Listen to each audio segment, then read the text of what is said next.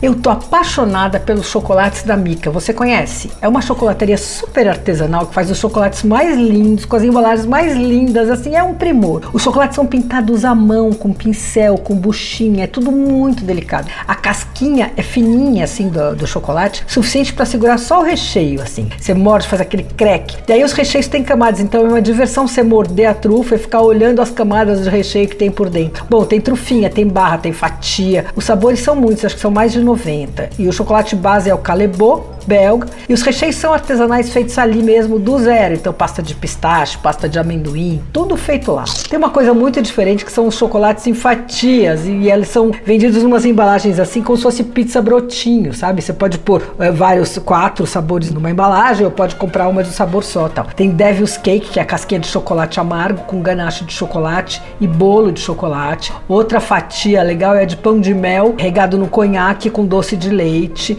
Bom, eu não provei todos todos, ainda chego lá, porque tem cada um melhor que o outro, mas alguns são notáveis. A trofia de pistache eu adorei, a de caramelo salgado também, tem uma de pavlova, que é suspiro com frutas vermelhas, daí tem uma de torta de limão. Aí nas barras eu amei uma de biscoito de canela com especiarias e chocolate ao leite. A Mica é a Michelle Calas, uma advogada que resolveu virar chocolateira. Ela é autodidata, começou em 2018, abriu uma loja de fábrica em Pinheiros em 2020. Hoje tem várias chocolatias ajudando ela na produção e tal, e a produção fica à vista dos clientes. Então ir lá é um belo programa. A loja fica na Artur de Azevedo, 11,99 em Pinheiros. Você pode comprar pelo site também, que é micachocolates.com.br. Dá uma olhada. Você ouviu Por Aí. Dicas para comer bem com Patrícia Ferraz.